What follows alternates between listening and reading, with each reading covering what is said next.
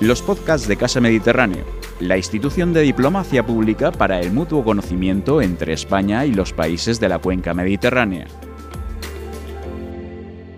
Buenas tardes, bienvenidas y bienvenidos a un nuevo encuentro del ciclo El Mediterráneo Hoy de conexión en directo de Casa Mediterráneo, espacio virtual de nuestro Ágora en el que se analiza, debate y difunde la idiosincrasia social, económica y cultural de los países que configuran la cuenca del Mediterráneo. Hoy damos paso a una nueva cita con la actualidad en la que abordaremos diferentes aspectos, tanto socioeconómicos como políticos, de los países del Mare Nostrum, con la participación de analistas y expertos conocedores de esta importante zona geoestratégica del mundo, frontera nacional entre continentes, culturas y sociedades. A lo largo de la siguiente hora pondremos hoy el foco de atención en los Balcanes, península al este de Europa de controvertido pasado histórico, escenario de la última guerra civil acontecida en suelo europeo y que marcó el fin del turbulento siglo XX de nuestro continente.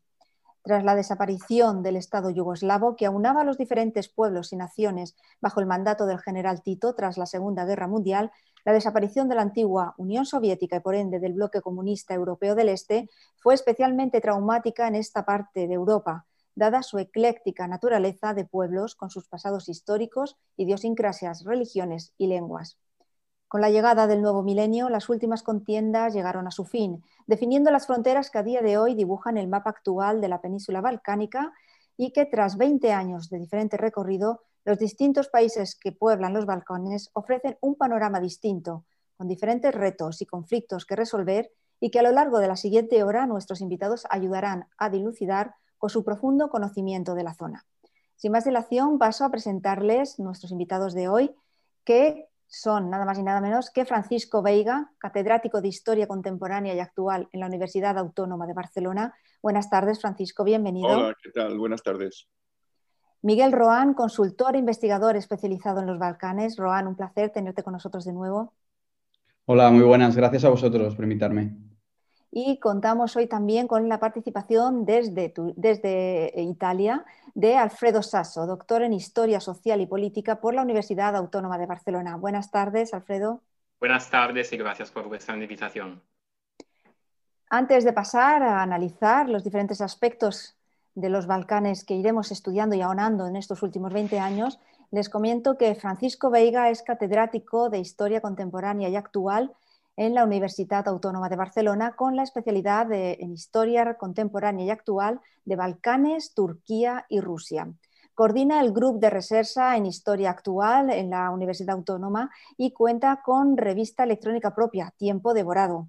Ha publicado diversos libros sobre conflictos nacionalistas en los Balcanes y una historia general de Turquía y el Imperio Otomano. También es autor de un estudio sobre la primavera árabe a través de la experiencia concreta de Yemen y de una historia de la Revolución rusa. En el libro El desequilibrio como orden, una historia de la posguerra fría 1990-2008, publicado en 2015, traza una historia del mundo actual en los últimos 30 años. Francisco Veiga también ha coordinado una obra colectiva sobre el nuevo papel de Eurasia en la geoestrategia mundial y en 2019, fruto de un I+D, publicó una obra coordinado con diferentes y diversos investigadores sobre la nueva ultraderecha internacional, titulado Patriotas indignados sobre la nueva ultraderecha en la posguerra fría, neofascismo, posfascismo y nazbols, publicado por Alianza Editorial en 2019. Además, Francisco Veiga ha desempeñado labores de asesoría para el Ministerio de Asuntos Exteriores español y ha sido colaborador habitual en medios de comunicación como El País, El Periódico, El Observador, Abui y así también como en programas de radio, la BBC Internacional en Español, Radio Nacional de España, Radio 4 y Com Radio. Por su parte, Miguel Roán es consultor e investigador especializado en los Balcanes. Él es también editor de la revista Balcania.es, publicación dedicada a los estudios balcánicos e imparte clase en diferentes eh, universidades y escuelas de estudios internacionales. También escribe en diferentes medios sobre el espacio balcánico y es autor de los libros Anatomía Serbia, publicado en 2012, Homofobia en los Balcanes, en 2015, Maratón Balcánico, en 2018, y Balcanismos, Manifiesto contra los Estereotipos, publicado recientemente este año 2020.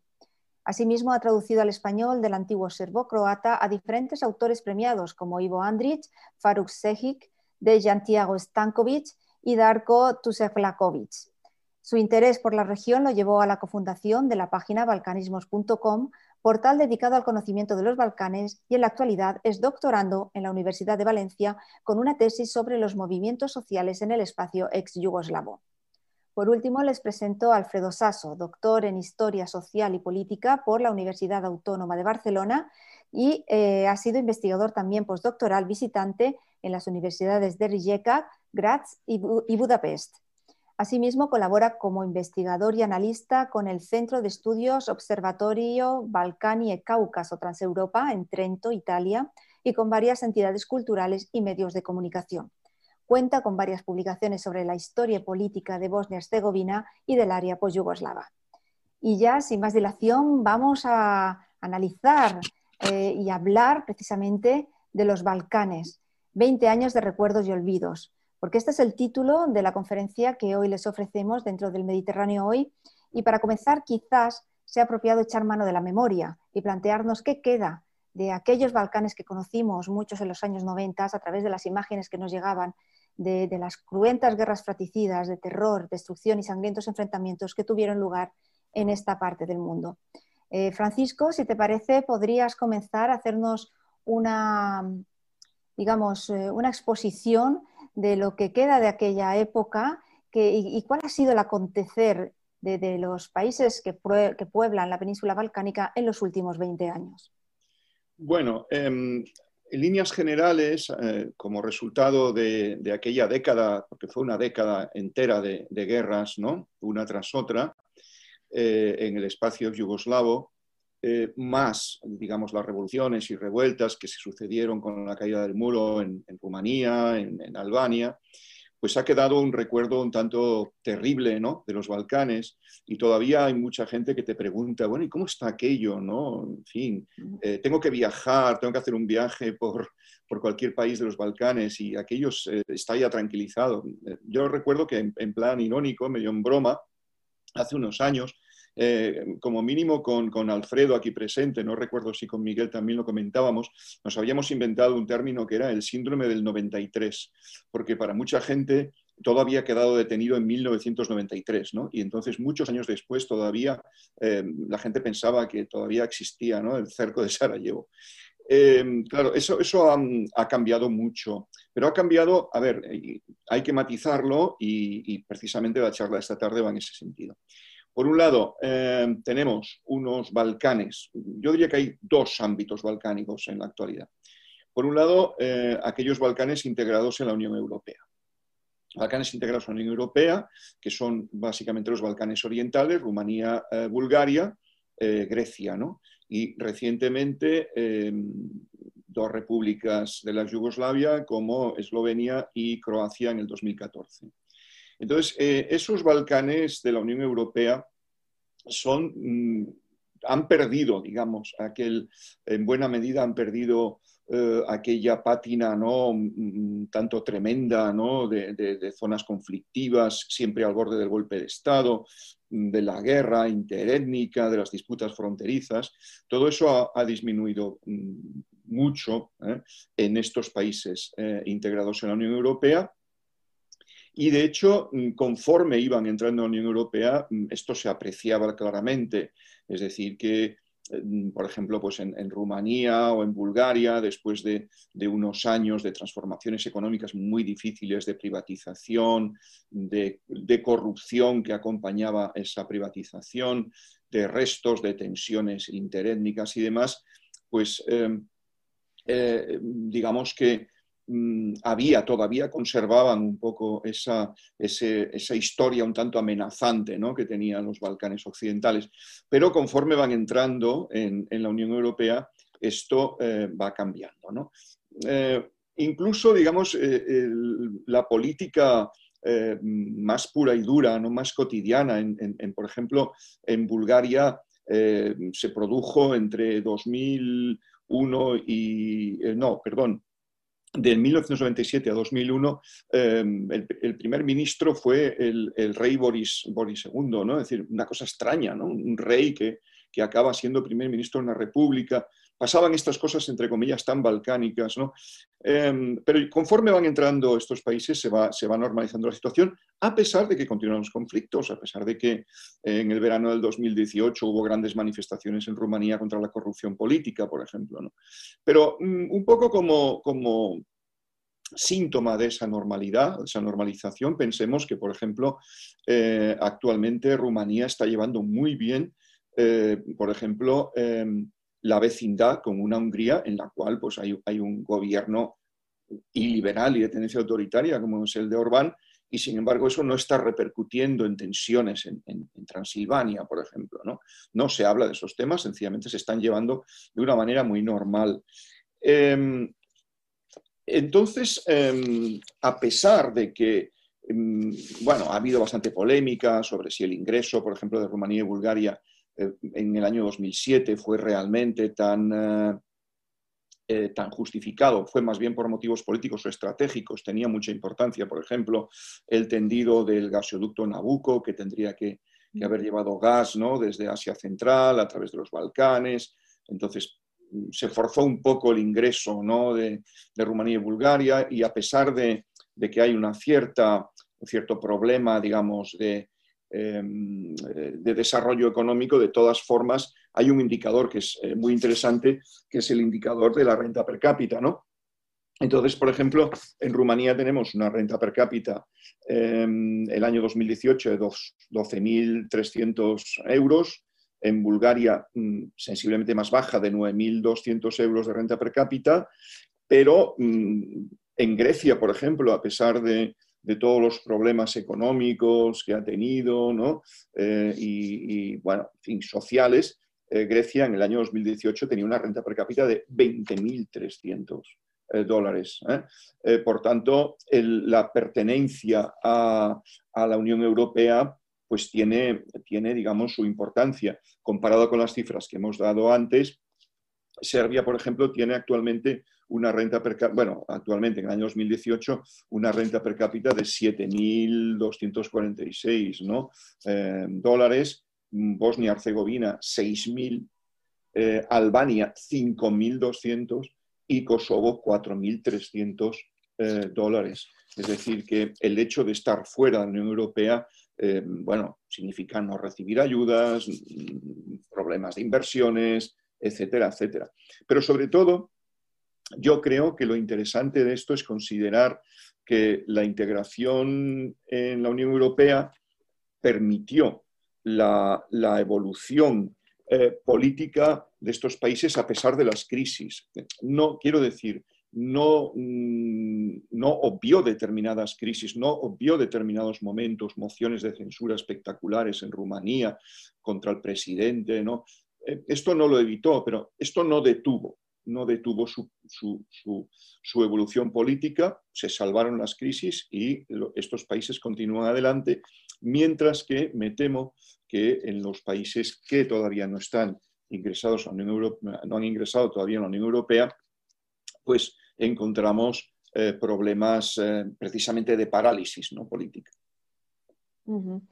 Y en lo que respecta al tema de, la guerra en sí, de los Balcanes, eh, occidentales eh, están superadas a día de hoy las secuelas a nivel social, sobre todo en el área más eh, mm, de la sociedad, de, las sociedades de esos países, porque debió ser tremendo lo que es una guerra fratricida de, estas características. Mm, bueno, eso creo que más bien Alfredo y Miguel lo, responderían mejor en todo caso, ¿no? Miguel, coméntanos. Tú que conoces bastante bien la zona, que has eh, escrito libros acerca de las diferentes sociedades de los países que, pueblan esta, la península balcánica, eh, ¿cómo se está viviendo 20 años después de la última guerra, en algunos casos 25? ¿Cómo se está viviendo las sociedades? ¿Cómo han, digamos, eh, vivido esta transición? Si ya se ha cerrado un ciclo o todavía las nuevas generaciones, cómo han asumido este, este tiempo de, posguerra. No se te oye. Miguel. ¿Se me escucha? Ahora, sí, ahora sí. Sí, en lo que respecta a la justicia transicional, yo creo que se ha hecho un gran trabajo en lo que es eh, la documentación de los crímenes, eh, también en sacar de alguna manera a la, clase política y militar responsable de, la guerra. Eh, tal vez la cuenta pendiente es, la reconciliación, ¿no? que, según los expertos probablemente sea la, pata más coja ¿no? de, de, las consecuencias de la guerra. ¿no? Yo creo que evidentemente las que son víctimas directas de los crímenes, eh, pues no tienen por qué tampoco perdonar a sus agresores, ¿no? Lo que existe es un problema también, eh, digamos, institucionalizado por la construcción de nuevos estados, ¿no? de, nuevos estados que son, al fin y al cabo, casi democracias étnicas, en las que se ha creado pues, diferentes narrativas nacionales. ¿no? Es decir, hay una narrativa nacional serbia, eh, bosniaca, croata, albano-kosovar, eh, que dificulta mucho lo que es, digamos, una memoria colectiva, ¿no? que, implique sobre todo que, una parte reconozca los, crímenes cometidos por sus propios nacionales. Entonces, de alguna manera se han, se han heredado, eh, digamos, eh, herencias del conflicto, que tiene que ver sobre todo con la justificación de, de los propios crímenes o con el no reconocimiento de, de las víctimas. Entonces ahí queda todavía mucho, mucho trabajo para hacer, pero digo que es, muy complicado que, digamos que la sociedad civil ahora mismo en este momento, dada la situación económica y política, que como, por un lado, como dice el, profesor Veiga, lo comparto con él, es, es estable, resulta fácil que, lo, que, la clase política instrumentalice los conflictos del pasado. Es decir, eh, eh, puedo hablar más adelante de eso, ¿no? Pero es, digamos, como el, efecto del, bombero y del, y del, pirómano, ¿no? Es decir, el, mismo político que genera un conflicto, eh, rememorando el pasado, es el mismo que apaga ese conflicto, ¿no? Y eso es, algo que está muy presente en los medios de comunicación. Por eso, digamos que el, recuerdo de la guerra se ha heredado la nueva generación, aunque la situación política, pues, digamos, sea estable y de seguridad.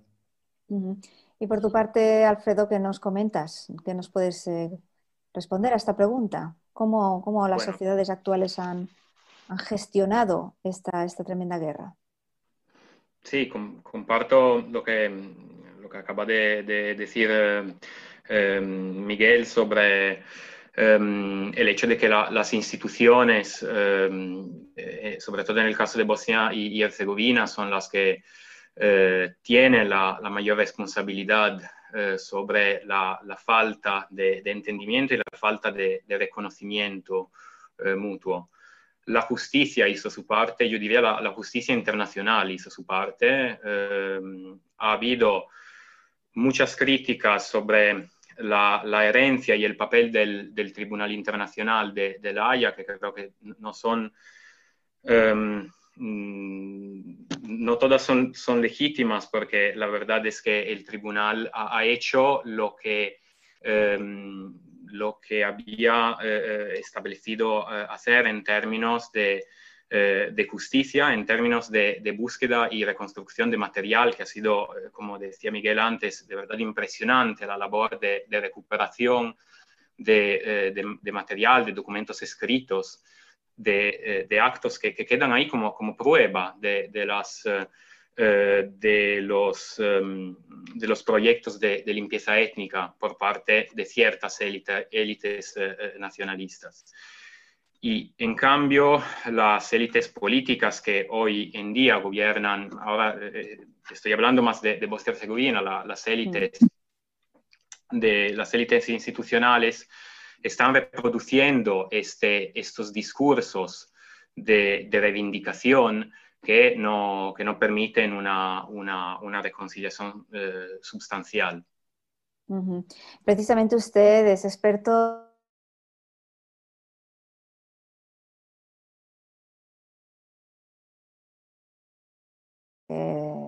recordamos, se conmemora la forma de los acuerdos de Dayton que finalmente vieron la luz en la firma del 15 de diciembre de 1995 en París. Eh, ¿Nos podríamos eh, focalizar ahora mismo en Bosnia y, hacer un, resumen, una breve exposición de cómo ha evolucionado este país desde entonces? Sí, eh, sobre Bosnia y Herzegovina se sigue reproduciendo un, relato, una imagen de, estancamiento crónico, de, parálisis, de, inmovilidad de, su sistema político y social, que en parte corresponde a la realidad, aunque me gustaría también buscar más matices y también ofrecer claves más allá de, esta clave étnica, que a veces es un poco, es un poco totalizante y que, y que a veces incluso Em, es, eh, casi está equivocada en algunos aspectos. Pero sí, mm, no, hay, no se puede prescindir de la realidad y, hay una definición muy adecuada para lo que ha sido y lo que sigue siendo Bosnia y Herzegovina. Es una definición que no es mía, es del periodista um, Aleksandar Trefunovic, que es provisionalidad infinita. Eh, provisionalidad porque la, la Constitución, eh, el anexo 4 de los acuerdos de Dayton, claro, estaba pensada eh, esta constitución para, eh, para ser profesional, para, para, solucionar el conflicto, em, pero no para durar en el tiempo. Y, en cambio seguimos ahí, después de 25 años, con esta estructura eh, disfuncional, con mm, un Estado que está compuesto por dos entidades que son dos casi estados, que son la República Srpska y la Federación de Bosnia y Herzegovina, y la federación que a su vez tiene, tiene 10 cantones con una estructura muy, muy descentralizada.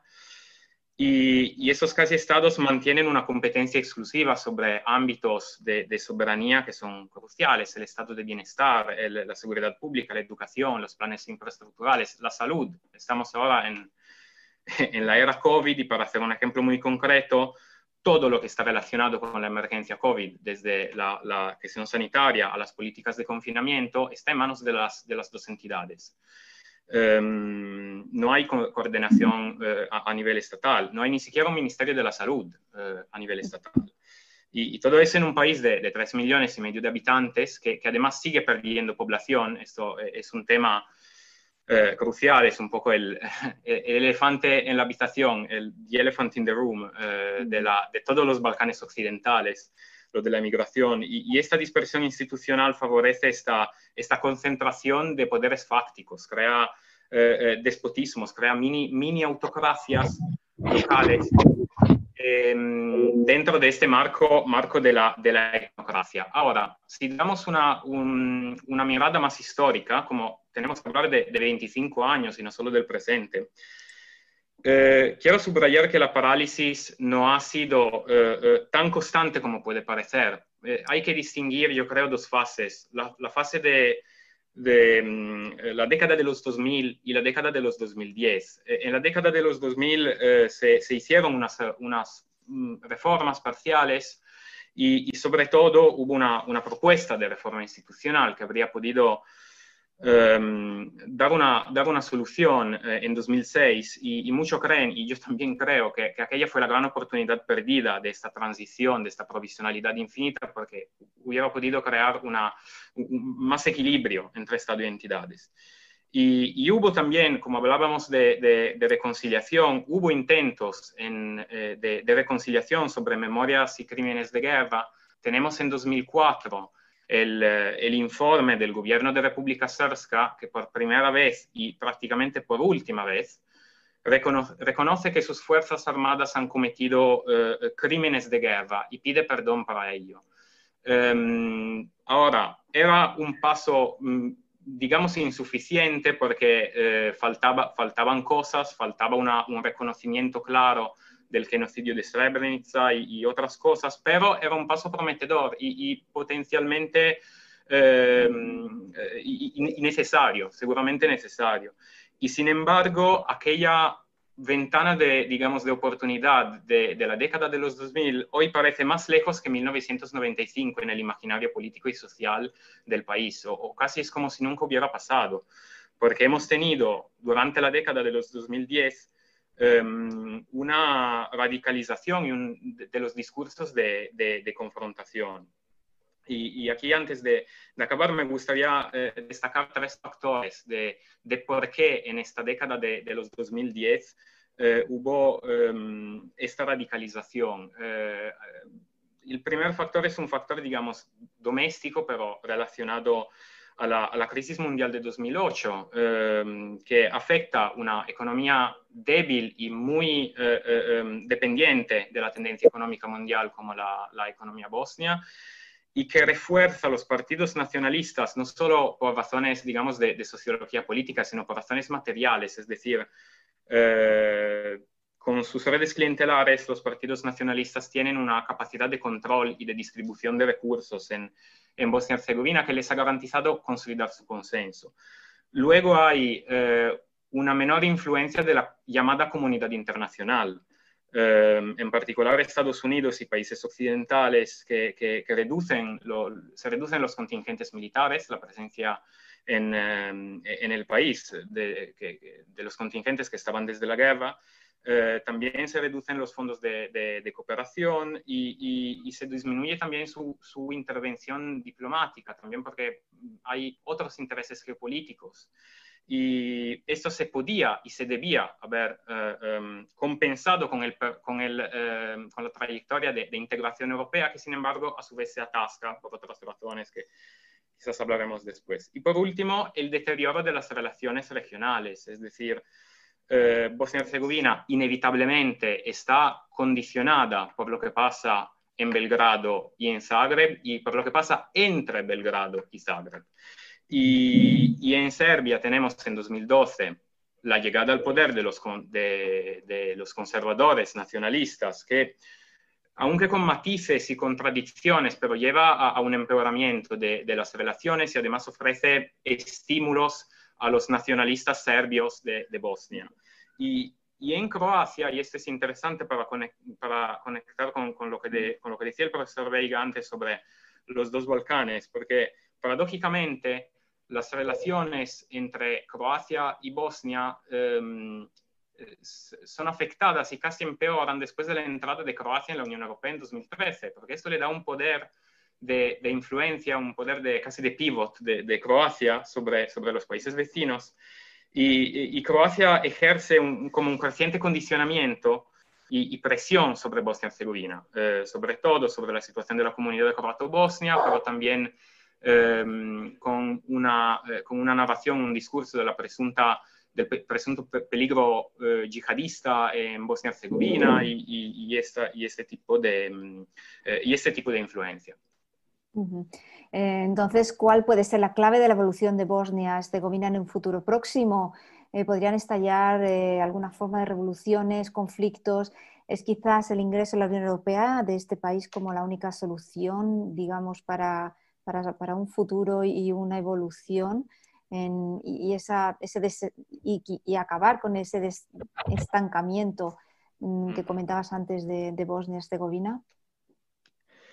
Em, sobre, mm, sobre el escenario de, de, un, de, un, conflicto, yo lo, yo lo descartaría. Em, yo creo que no estamos en un escenario con, con digamos, con, con, incentivos geopolíticos y materiales, tal como, como hubo en, con la disolución de Yugoslavia en 1991. Eh, no hay un, digamos, un, un momento caída del muro de Berlín que eh, que en su época abrió esta ventana de oportunidad para, para, replantear esferas de influencia y para rediseñar fronteras territoriales. Algunos pensaron que este, que este momento eh, podía ser el, el momento Trump-Brexit en, 2016-17 y, y, algunos, y algunos actores locales se lo, se lo creyeron eh, o, y se ilusionaron por este, por este momento, como los, eh, los nacionalistas serbios de, eh, de, Bosnia, que veían una posible aceleración para un, proceso de mayor autonomía o hasta de, de, independencia. Y, y, sin embargo no fue así. Pero lo que sí podría ocurrir eh, sería un, digamos, una, una, serie de movilizaciones sociales, quizás localizadas, porque Bosnia y Herzegovina es una, es una mm, sociedad muy, muy fragmentada y donde está esta, esta inmensa exasperación social, eh, este cansancio generalizado que mm, eh, tiene dificultad en, en, canalizarse, digamos, en canalizarse en, problemas concretos. Em, pero eh, sí, podría, mm, podrían pasar eh, movilizaciones de este tipo, no necesariamente de forma identitaria o étnica, quizás no, eh, no en absoluto, porque hay que resaltar que hay muchas divisiones sociales más de la étnica y quizás más importantes de la, de la étnica. y aquí quiero recordar la, la teoría del politólogo Asim según la cual Bosnia-Herzegovina no está tanto compuesta por, eh, y dividida por tres pueblos constituyentes, sino por dos clases sociales. Eh, por un lado, hay los emprendedores etnopolíticos, que son los que tienen acceso a privilegios y recursos ofrecidos por la política, y por el otro lado hay los desposeídos, los, los, los desfavorecidos, y por ahí hay, hay, varios ejes. Hay seguramente un eje de, de género, hay un eje de, eh, de minorías sexuales. La, em, eh, Bosnia-Herzegovina fue el último país en organizar un, un Pride, porque había eh, muchas resistencias por parte de, de movimientos conservadores de, de todas las comunidades, digamos, y, sin embargo esto sucedió el, el 8 de, de septiembre del año pasado y fue un éxito para la sociedad civil. Por lo tanto, ha habido algunas movilizaciones sociales en los últimos años, a, pesar de esta aparente inmovilidad. Em, son movilizaciones sociales muy concentradas, muy limitadas también temporalmente, y que em, no han tenido la trascendencia esperada, pero son un precedente, han creado referencias, han creado repertorios de acción y creo que puede haber más en próximos años. Aquí quiero solo recordar las protestas de febrero de 2014 en, en Tuzla y Sarajevo, que se originaron de una, eh, de una protesta de desempleados de, de, fábricas en quiebra, pero que de repente eh, tuvo una dirección imprevista con, con, disturbios muy violentos protagonizados por, por jóvenes, con, eh, también con un lado ultra sinigilista, podríamos, podríamos decir, que duró muy pocos días, pero fue eh, de verdad bastante, bastante imprevista. Y, y, el segundo ejemplo son las protestas contra los abusos de poder en 2018 y el abuso de poder en, una, eh, en una sociedad y un contexto institucional como Bosnia-Herzegovina es un tema muy sensible. Son protestas que empezaron en Banja Luka, la, que es la capital de República Srpska, por un un homicidio de, un joven que fue, que fue encubierto por las mm, fuerzas de policías locales, pero es muy interesante que esta movilización se coordinó con eh, un movimiento activo sobre el mismo tema en Sarajevo. Esto es uno de los primeros casos de movilización eh, transversal entre las, las dos distintas entidades y para un Estado donde no hay una eh, o, hay muy pocos espacios de ciudadanía compartida, fue un momento de verdad eh, crucial. Eh, por otra parte, bueno, interesantísimo desde luego esta exposición que nos has hecho sobre el presente de, de Bosnia-Herzegovina y el futuro próximo. Quizás, si os parece, podemos eh, derivar el foco de atención en otro punto caliente de los Balcanes, como es Kosovo, ya que en 2008 una serie de países, entre los que se cuenta España, no reconocieron la independencia de Kosovo. Eh, ¿Cómo influyó, esto en la, actual, situación de este pequeño país de mayoría albanesa? ¿Qué problemas de futuro afronta y qué papel juega aquí eh, Bruselas? Miguel, quizás nos puedes responder a estas preguntas. Sí, en primer lugar, eh, eh, bastante de acuerdo con lo que ha dicho eh, Alfredo acerca de la provisionalidad infinita, ¿no? Es decir, esa crisis, ese estado de, crisis ¿no? latente que, existe en los Balcanes que no se acaba de, resolver, ¿no? Hay un, hay un, concepto que se repite mucho a nivel local, que es el de, queremos vivir en una sociedad normal, ¿no? Es decir, aspirar a la normalidad, porque muchas veces se interpretan los, los conflictos balcánicos a partir de la fragmentación de Yugoslavia y tal vez habría que cambiar el enfoque y hablar más de, las dificultades de crear eh, nuevos estados, ¿no? del trayecto tan complicado y tan complejo que implica crear un, estado. Y probablemente en esta dinámica se puede incluir el tema de, Kosovo, ¿no? las negociaciones entre, entre Belgrado y, y Pristina. Hay trabajos bastante interesantes donde se puede analizar un poco la, relación que, tiene España con, este tema, eh, por ejemplo, de la profesora Ruth Ferrero Turrión o de Paul Vila, donde eh, analizan un poco en qué manera y por qué España tiene esta, esta posición de no reconocimiento de la independencia de, Kosovo, ¿no? ¿Qué factores hay, hay, hay, detrás? Desde luego este conflicto yo creo que es como el, primer y, el último capítulo ¿no? de, la desintegración de, Yugoslavia que permanece sin, sin, resolverse, que no implica necesariamente que haya eh, ningún tipo de, conflicto. Eh, un poco la, la dinámica que ha, expresado el, profesor Veiga y que luego también ha planteado como no hay un conflicto tampoco en, Bosnia que lleve a, la guerra, ¿no? Es decir, esto yo creo que es importante eh, destacarlo, ¿no? Al menos no a, corto y, medio plazo. Eh, yo estuve en, Pristina el, día de la independencia, de declaración de independencia de Kosovo, el 17 de, febrero del 2008.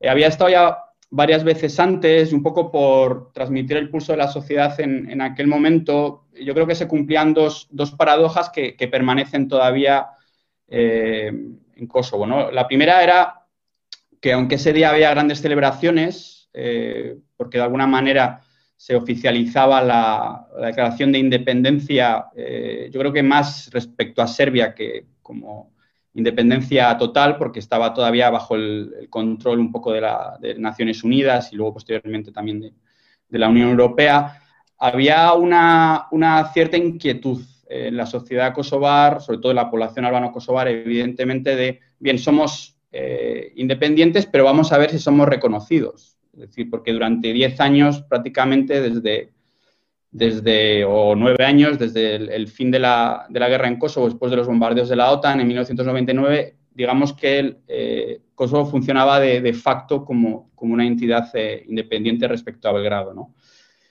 Y luego la segunda, la segunda paradoja eh, era que la mayoría de la sociedad parecía intentar convencerse de que como el caso de Kosovo era un caso sui generis, es decir, como consideraban que Kosovo merecía la independencia eh, porque se había producido una, situación de, opresión y, contra la población albano-kosovar y con la comisión de todo tipo de delitos y, más de 800.000 desplazados por parte del régimen de Slobodan Milosevic, pues la, conciencia humanitaria, digamos, del mundo occidental iba a reconocer la independencia de, Kosovo sin problemas y no se iba a interpretar como un precedente a nivel internacional, Lo cual a mí me parecía en aquel momento un poco ingenuo, ¿no? Es decir, pretender que, una declaración de independencia unilateral por parte de Kosovo no iba a tener consecuencias eh, futuras, que pudiera ser utilizado por otros secesionismos que hay en, el mundo, pues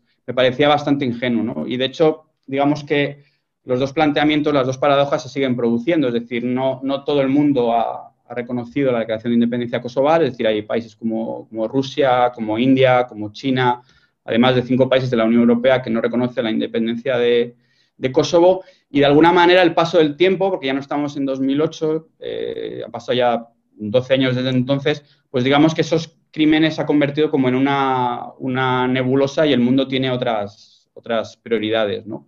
Y aquello se queda en una declaración unilateral de, independencia, ¿no? Con todo el significado que, tiene. A nivel de las relaciones con Serbia, hubo una reacción por parte de Serbia en, 2008 eh, que era tener una posición legalista. Es decir, eh, los acuerdos del final de la, guerra en Kosovo lo que determinaban era que el principio de, digamos, de integridad territorial de Yugoslavia se, respetaban y, por tanto, la declaración de independencia era ilegal. Eh, lo que ocurrió es que en 2010 la Corte Internacional de Justicia dictaminó que no es que fuera legal, sino que no incumplía el derecho internacional. ¿no? Y aquí podía haber habido un, conflicto, es decir, porque esa posición en términos legales y la discusión en términos legales pasaba a lo, a lo político. Y aquí yo creo que es donde tuvo la Unión Europea un, papel fundamental, ¿no? es decir, entre el año 2011 y 2013 yo creo que Bruselas dio un importante empujón a las negociaciones y se llegó a avanzar en un tipo de, acuerdo en el que los dos actores sobre todo lo más importante, se, reconocían, es decir, se reconocían como contrapartes. Aparte, luego también eh, Serbia pues, eh, reconocía determinados temas a nivel interior que son fundamentales, como la autoridad de, la policía kosovar en todo el territorio, como que, digamos, los enclaves eh, serbios dentro de Kosovo pues, reconocieran al poder judicial kosovar. Es decir, se fue avanzando hasta 2013. Lo que ocurre, yo creo que eso es importante destacarlo, y además el, profesor Vega lo ha, trabajado bastante en, sus publicaciones, como por ejemplo en Fábrica de las Fronteras, él, pues bueno, le da importancia al, contexto internacional, ¿no? Es decir, muchas veces colocamos a los, a los Balcanes como una, anomalía autóctona, pero realmente este tipo de conflictos locales, eh, tanto en su desarrollo como en su, resolución, los actores internacionales tienen mucha importancia, ¿no? Y el problema yo creo que básico por el que no se ha resuelto de una forma más rápida eh, este conflicto, yo creo que es porque durante los últimos diez años eh, la Unión Europea ha tenido otras prioridades. Es decir, ha habido una desviación de, capital humano, económico, de, la agenda política porque hemos tenido pues, la crisis de la deuda externa en Grecia, la primavera árabe, el Brexit, la crisis en, en Ucrania, eh, la, crisis de la gestión de los refugiados en, todos los Balcanes. Es decir, eso lo que ha impedido es que realmente la, Unión Europea se, digamos, involucrara con todo el músculo para resolver un, conflicto que tiene que ver con su propia seguridad y, estabilidad, En la última etapa, yo creo que los últimos dos o tres años, eh, ha habido un, repunte del interés por, resolverlo. Es decir, en, 2008, perdón, en 2018 incluso los líderes de, Kosovo y, Serbia llegaron a una fórmula de acuerdo que, sufrió el rechazo un poco sobre todo de los, de los poderes internacionales sobre la posibilidad de, que parte del territorio kosovar fuera para Serbia y parte del territorio serbio que tiene minoría albanesa fuera para a, Kosovo. Esa solución en aquel momento se, se descartó pero de alguna manera eh, sí que es verdad que parece ser que los últimos, el último año o dos años eh, los poderes ¿no? de la comunidad internacional han presionado más a, Serbia y Kosovo para que resolvieran eh, este, este, problema. Lo que se nos olvida, que yo creo que es, que es importante destacar, es cómo se sienta al respecto la sociedad kosovar respecto a esta cuestión, porque aunque nosotros desde, desde la prensa eh, pues pongamos el foco de atención en Kosovo lo que respecta a lo que son las negociaciones. Luego, cuando se hace análisis de encuestas, ¿no? barómetros de la sociedad kosovar respecto a este tema, no es una prioridad para la sociedad kosovar resolver ¿no? el, diálogo con, con, Serbia. Es decir, cuando se siguen los datos, les preocupa mucho más el empleo, la corrupción, la liberalización de visados. Por ejemplo, los ciudadanos kosovares siguen sin poder ir a, los Estados miembros sin, un visado. El tema de las migraciones que ha mencionado Alfredo es fundamental, es decir, todos estos países están perdiendo muchísima población, es decir, todo lo que es la fuga de cerebros, es decir, eh, jóvenes con buena formación eh, al acabar sus estudios pues se marchan fuera de la región. Y luego, en, quinto lugar, sería el diálogo con, Serbia. Entonces, uno de los problemas es que eh, tanto desde Belgrado como desde Pristina no hay incentivos lo suficientemente fuertes por parte de la, de la población para comprometerse a una, solución. Y luego también es verdad que desde, desde Kosovo, en los últimos 12 años, desde la declaración de independencia, no ha habido una estabilidad gubernamental. ¿no? Han sido eh, seis gobiernos en, en, 12 años que dificulta muchas veces que el, líder eh, desde Pristina pueda asumir compromisos que luego la oposición ¿no? en, en Kosovo pues no, no rechace. Podemos entonces eh, pensar o dar pie que la situación en Kosovo vincula el ingreso de Serbia a la Unión Europea. Quizás eh, podríamos hablar ahora mismo de la situación actual de este país, que estuvo, que fue precisamente el centro de, aquellas guerras que acompañaron a la, desintegración de la antigua Yugoslavia. Sí, bueno, al nivel social ocurre un poco lo mismo, que tampoco es una, prioridad para la sociedad serbia resolver el el, tema kosovar, aunque luego cuando tú analizas el impacto que tiene en la política internacional y nacional, pues es, importante, pero la sociedad no lo ve de la, misma manera. Eh, bueno, Serbia ha, aceptado eh, que la resolución del tema de Kosovo sea, está integrado un poco en, las exigencias para poder entrar en la, Unión Europea y esa es la aspiración del, país. Eh, yo creo que en los últimos años eh, la opción de la Unión Europea para Serbia ha sido siendo menos, menos atractiva eh, de lo que era, hace unos años. Yo creo que sobre todo tuvo bastante impacto la gestión un poco de la crisis en, Grecia, que es un, país casi, casi vecino. y la dinámica actual es un poco también la que ha mencionado el profesor Vega sobre el, sobre el, liberalismo respecto a Hungría. ¿no? Lo que se está produciendo en Serbia y no solamente en, Serbia es una forma de, disrupción social, ¿no? Es decir, los partidos políticos tienen fuertes liderazgos y además están, lo que se dice en inglés, ¿no? capturando el, Estado, ¿no? Si, por ejemplo, ahora veis el, Parlamento serbio, no, no, existe oposición. Es decir, es, un país eh, prácticamente dominado por el, Partido Progresista Serbio y tenemos a más de la mitad de, de la población que no se siente representada, ¿no? Eh, lo cual esto genera un, grave problema ¿no? a, corto y medio plazo por ese, esa forma de, estado actual de indignación social respecto a la situación económica y, política en el que gran parte de la ciudadanía pues, prefiere antes eh, marcharse del país ¿no? que intentar eh, desarrollarse personal y, profesionalmente en su propio país, lo cual es, es muy, muy negativo. En cualquier caso, los, datos macroeconómicos pues, respecto a Serbia pues, eh, han sido muy positivos en la última etapa. O sea, mantiene relaciones económicas muy estrechas con, Serbia, Emiratos Árabes, eh, Rusia, aunque China, aunque eh, la Unión Europea siga siendo su socio principal, lo que no se está viendo de la misma manera es la, redistribución de esa riqueza, ¿no? Entonces, en, términos sociales, los indicadores económicos dicen que el, país no acaba de despegar del, del todo, ¿no? Eh, Francisco, ¿qué nos puedes decir al respecto, tú como buen conocedor de la zona, de este pequeño resumen que estamos hablando a modo de, quizás resumen final de lo que es la situación en Serbia? ¿Se te oye? Ah, perdona. Eh, sí, sí, disculpe. Ahora. Em, hemos estado, digamos, tocando una serie de, tópicos y de ideas que estos últimos años se, han aposentado y un poco como, realidades, ¿no? Lo que decía eh, Alfredo sobre la, provisionalidad infinita.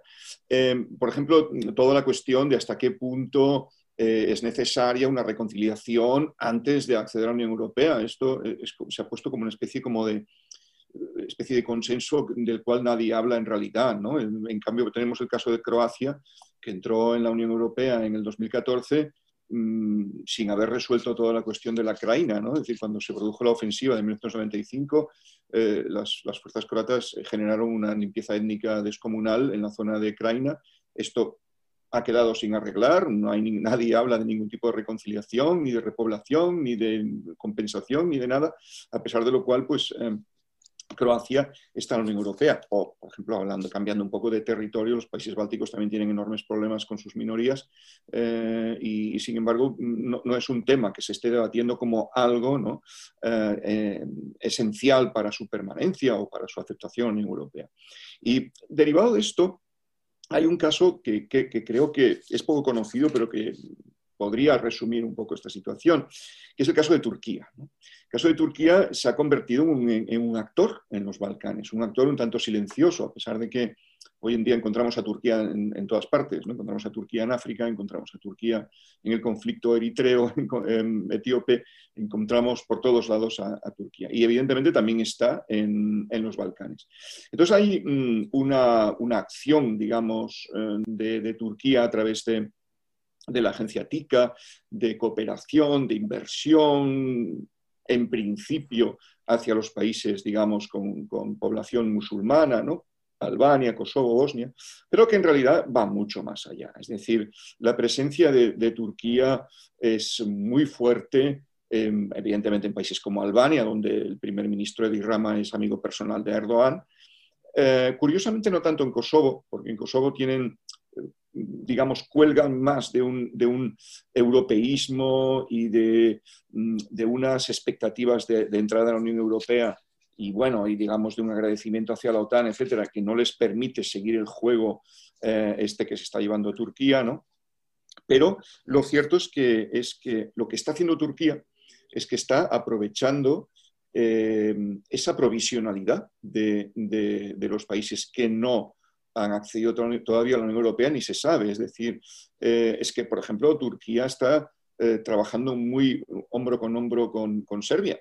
Mm, por ejemplo, en la construcción de una autopista em, que, lleve desde la, South Stream, ¿no? que lleve desde Turquía al centro de Europa. Y también está trabajando mano con mano con Rusia. Este juego que se lleva Turquía y Rusia de que en algunos escenarios aparecen como enemigos, en otros escenarios aparecen como amigos. Entonces, el hecho de que, de que Turquía se esté metiendo tan a fondo en los Balcanes está generando una eh, alternativa a la Unión Europea. Es decir, Erdogan se ha jactado, por ejemplo, de que sus inversiones en Albania, no sé si son cuatro billones de euros, Mm, que eh, está como desafiando a la Unión Europea. Es decir, bueno, ¿qué prefieren los albaneses? ¿Estar en la Unión Europea o recibir, trabajar directamente, cooperar directamente con Turquía, que está haciendo unas inversiones realmente cuantiosas y, sustanciales, ¿no? Con la cual, además, también tenemos un pasado histórico, porque Albania fue el último país de los Balcanes en abandonar el Imperio Otomano. Entonces, esto es muy interesante y se basa en toda una serie de relaciones, incluso a veces un poco de sumisión. ¿no? De Ankara cuenta mucho, por ejemplo, qué países le entregan mm, refugiados o qué países le entregan, em, sea, ¿no? Es decir, em, activistas kurdos o refugiados de la cofradía Gulen, y entonces hacia esos países, por ejemplo, Moldavia, pues tiene un trato pues, eh, especial. Pero sobre todo lo que, lo que me interesa resaltar es cómo em, Turquía está sacando provecho de esa provisionalidad, de, ese hueco mm, de, abandono, ¿eh? que como, han dicho Alfredo y Miguel, pues ha ido prolongando en, el tiempo. La Unión Europea pues, se ha dedicado más a la cuestión ucraniana, o el conflicto, eh, el problema económico griego y tal, y digamos, el, asunto, los Balcanes han quedado un poco perdidos en, el olvido y un poco perdidos en unas resoluciones que no son operativas. Es decir, bueno, lo que importa es que los Balcanes eh, occidentales entren en la Unión Europea y entonces dentro del espacio Schengen acabe difuminándose los problemas eh, que tienen entre etnias o en fronteras. No intentar resolver eso antes de entrar en, la Unión Europea, porque eso tampoco tiene mucho sentido. Mm, desde luego que parece ser que Turquía, con el, eh, vamos, el aplazamiento eterno de su ingreso a la Unión Europea, ha decidido eh, apostar a otra carta y ser ellos agente eh, influenciado, influenciador en la zona de los Balcanes más cerca de, la Unión Europea, copar ese espacio quizá que, ha dejado vacío la falta de, acción concreta de la Unión Europea, ¿no? Sí, ese sería, digamos, el escenario, pero bueno, en, los Balcanes hay mm, precisamente el adjetivo balcánico se ha utilizado mucho como sinónimo de fragmentación, ¿no? Y hemos hablado de, digamos, de, de, los grandes escenarios centrales, pero hay otros escenarios más pequeños que también cuentan y tampoco sabemos nada. El caso de, por ejemplo, de Montenegro o el caso de Macedonia, que yo creo que tanto Alfredo como Miguel nos podrían hacer un breve resumen de cómo están las cosas en esas pequeñas repúblicas olvidadas, ¿no? Quizás.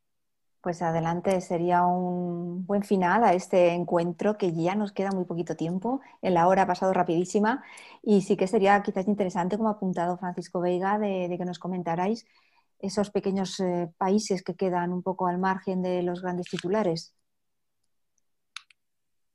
Pues yo, Miguel. Miguel, Alfredo.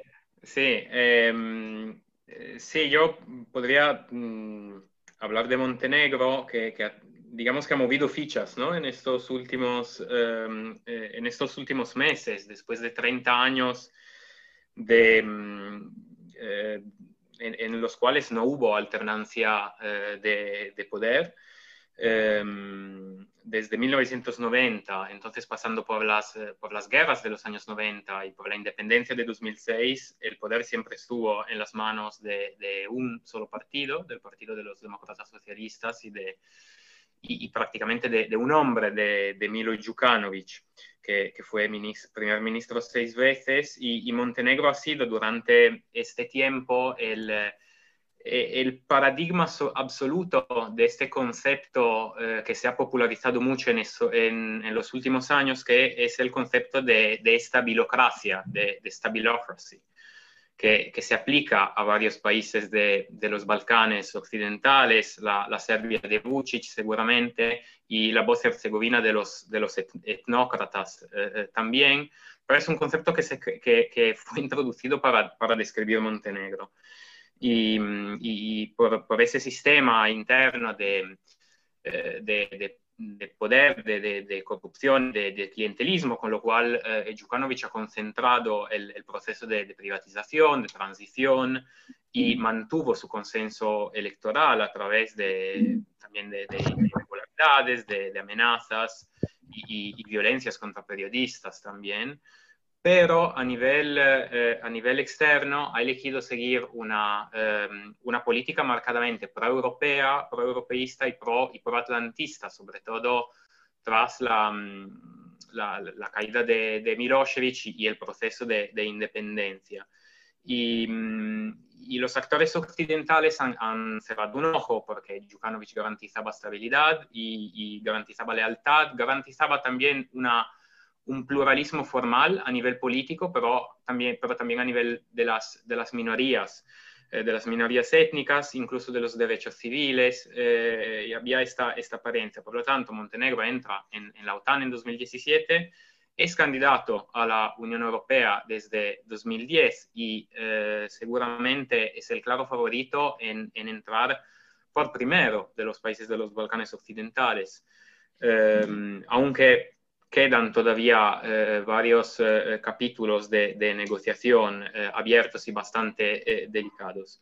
Y sin embargo, por primera vez en 30 años, el agosto pasado, Djukanovic ha perdido las elecciones generales y mm, debido probablemente al duro enfrentamiento que tuvo con la, con la Iglesia Ortodoxa Serbia de Montenegro, y aquí obviamente tenemos el, el papel de las eh, de las instituciones religiosas en esta, eh, en esta región, porque desde un conflicto sobre, sobre esta ley de propiedades religiosas, la, mm, la Iglesia Ortodoxa mm, Serbia, muy influyente en el país, ha mm, empezado a eh, lanzar una, una movilización antigubernamental y, y, ejercido cierta injerencia en la, en la campaña electoral y por lo tanto ha ganado esta alianza de oposiciones que es muy, eh, muy heterogénea, muy variada, donde hay conservadores, em, eh, digamos, pro-serbios y, también con, cierto, con cierta orientación pro-rusa, pero también hay progresistas y, liberales, y se abre, y se abre por, lo, por lo tanto un camino necesario de, al cual Montenegro se tenía que, que enfrentar tarde o temprano, pero por el otro lado, claro, mm, se teme, por un lado, que se, que, que se abra un clima como, como de venganza eh, en contra de los partidarios de, de Djukanovic la administración y la sociedad, algo, algo como las lustracias en, en Polonia o, en Ucrania, ¿no? Esta, um, estos escenarios, digamos, postcomunistas. Eh, pero por el otro lado también hay, hay el temor de que, eh, de que pueda cambiar la, la, orientación en política extranjera de, de, Montenegro, entonces más enfocada a otros, eh, a otros vínculos, quizás, quizás con Rusia, que como sabemos tiene una penetración económica y social muy importante en, en Montenegro. Y por lo tanto es un proceso abierto, es un proceso en marcha que tiene oportunidades incógnitas y que tendrá una influencia eh, yo creo, un impacto proactivo en, la región porque el, eh, este, mm, este proceso de, integración de los, seis, de los seis países de Balcanes Occidentales siempre es un, eh, es un proceso donde hay especificidades, especificidades de, de los países, pero hay un marco regional que, mm, que, que, tiene, que tiene mucha influencia y Montenegro yo creo que puede tener un impacto proactivo sobre este proceso. Bueno, eh, antes de, terminar, nos entra una pregunta por WhatsApp de nuestros espectadores y uno de ellos se pregunta lo siguiente. Eh, me pregunto cuál fue el motivo principal de esta guerra, política, político, religión, nacionalismo y si con Tito estuvo todo más contenido. Se refiere a la guerra de los Balcanes del año 90. ¿Alguien que pueda contestar a nuestro nuestro telespectador. Por ejemplo, Francisco, ¿podrías contestarle cuál fue el motivo de esta guerra? Un poco haciendo, echando un poquito mano de historia. Bueno, fueron, fueron 10 años de guerras, no fue una guerra. Eh, fue una guerra que comenzó eh, con Eslovenia en el año 91 y terminó con la guerra de Macedonia en el año 2001. Mm, Entonces, eh, evidentemente, decir que fue una cuestión de odios interétnicos o religiosos, que es un tema que estaba, tipo de explicación, muy de moda, muy etnicista y a veces folclorista, que estaba muy de moda en la época, hoy en día se sostiene mucho menos, ¿no? porque si fuera así, se hubiera producido un pandemonium, una enorme guerra que hubiera empezado en el 91 y todo el mundo se hubiera matado unos contra los otros. Por tanto, el hecho de que, uno, eh, la primera guerra, la de Eslovenia, no tuviera nada de, tipo interétnico ni nada por el estilo, las milicias eh, eslovenas lucharon contra el ejército federal eh, yugoslavo, no contra el ejército serbio ni contra las milicias serbias, y el hecho de que la última de las guerras de Macedonia eh, del año 2001 ya mm, mm, Milosevic estaba fuera del poder y fue una guerra entre los macedonios eslavos y los albaneses, ahí no había serbios por ningún lado, creo que también nos da para pensar. Es decir, que Hubo muchas motivaciones. La idea de que fue culpa de los serbios o que fue culpa de Milosevic eh, en todas las guerras es exagerado. Hubo toda una serie de motivaciones estratégicas de final de época, de final de la posguerra fría. Eh, perdón, muy relacionado todo ello con la desintegración de la Unión Soviética también y también por una mm, falta de reflejos de la eh, diplomacia europea incluso internacional, Que, no lograron, se les fue completamente de las manos la situación a partir de la guerra de Croacia. Bueno, creo que, queda contestada esta pregunta. Eh, si te parece, Miguel, mm, cerramos este encuentro con tu intervención acerca de, que se nos ha quedado pendiente saber, acerca del destino de estos pequeños países para completar este retablo de, de los Balcanes de los últimos 20 años.